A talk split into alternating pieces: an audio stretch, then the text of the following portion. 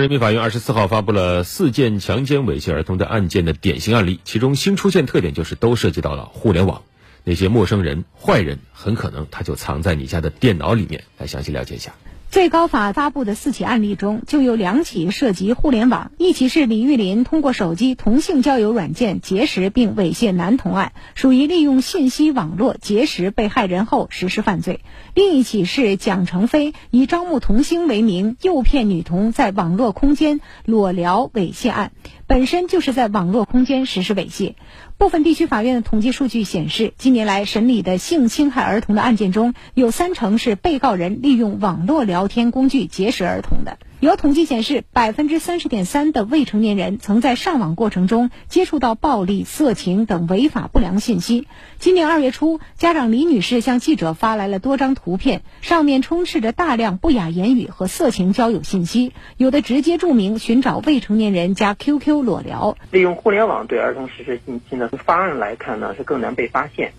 因为没有直接的身体接触。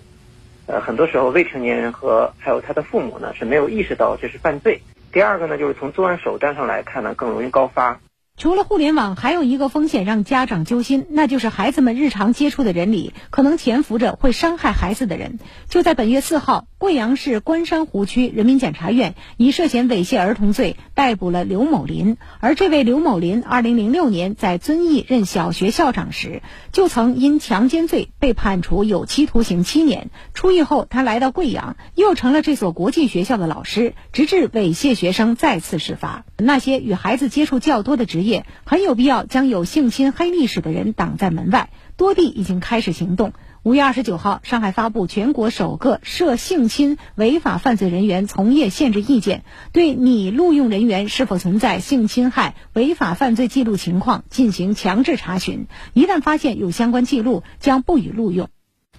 我国刑法规定，对构成猥亵儿童罪的，处五年以下有期徒刑或者拘役；聚众或者在公共场所当众猥亵儿童，或者有其他恶劣情节的，处五年以上十五年以下有期徒刑。但性侵害儿童犯罪严重损害儿童身心健康，人民法院对这类犯罪历来坚持零容忍立场，对犯罪性质、情节极其恶劣、后果极其严重的，坚决依法判处死刑，绝不姑息。为了防范、减少网络性侵害发生。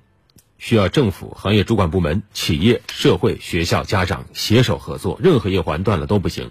要通过加强管理、行业自律、改进技术、设置儿童对特定网络的禁止链接。以及不法信息识别屏蔽功能，强化儿童使用网络的安全教育等等多种途径，来一起为孩子们成长营造一个安全、健康、绿色的网络环境。确实，随着社会的发展，当父母的压力啊也越来越大了。是，我们也提醒父母和老师们要承担起更多的责任，帮助儿童增强预防网络侵害的意识，让儿童了解和掌握识别性侵的能力，及时发现儿童的一些异常的变化。如果说遇到疑似性侵害，要及时发现和报警，进行干预。避免严重侵害的发生。